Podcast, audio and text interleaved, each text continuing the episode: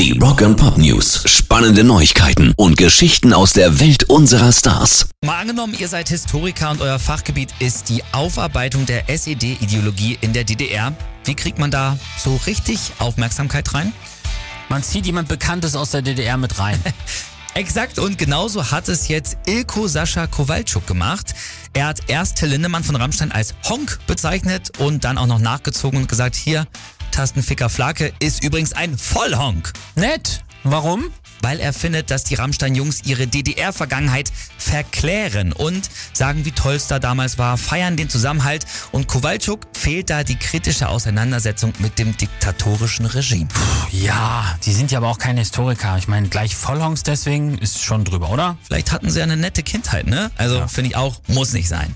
Rock and Pop News. Duran Duran machen ein neues Album. Wer hätte das gedacht? Und der Knaller dabei ist, Andy Taylor wird mit dabei sein. Krass. Der ist doch eigentlich schon 2006 ausgestiegen, hat schlimm Krebs oder wie war das irgendwie? Genau, Prostatakrebs mit geringen Behandlungschancen. Das haben sie letztes Jahr genauso bei der Aufnahme in die Rock'n'Roll Hall of Fame auch bekannt gegeben. Und trotzdem kann er jetzt noch hin und her reisen und spielen und so?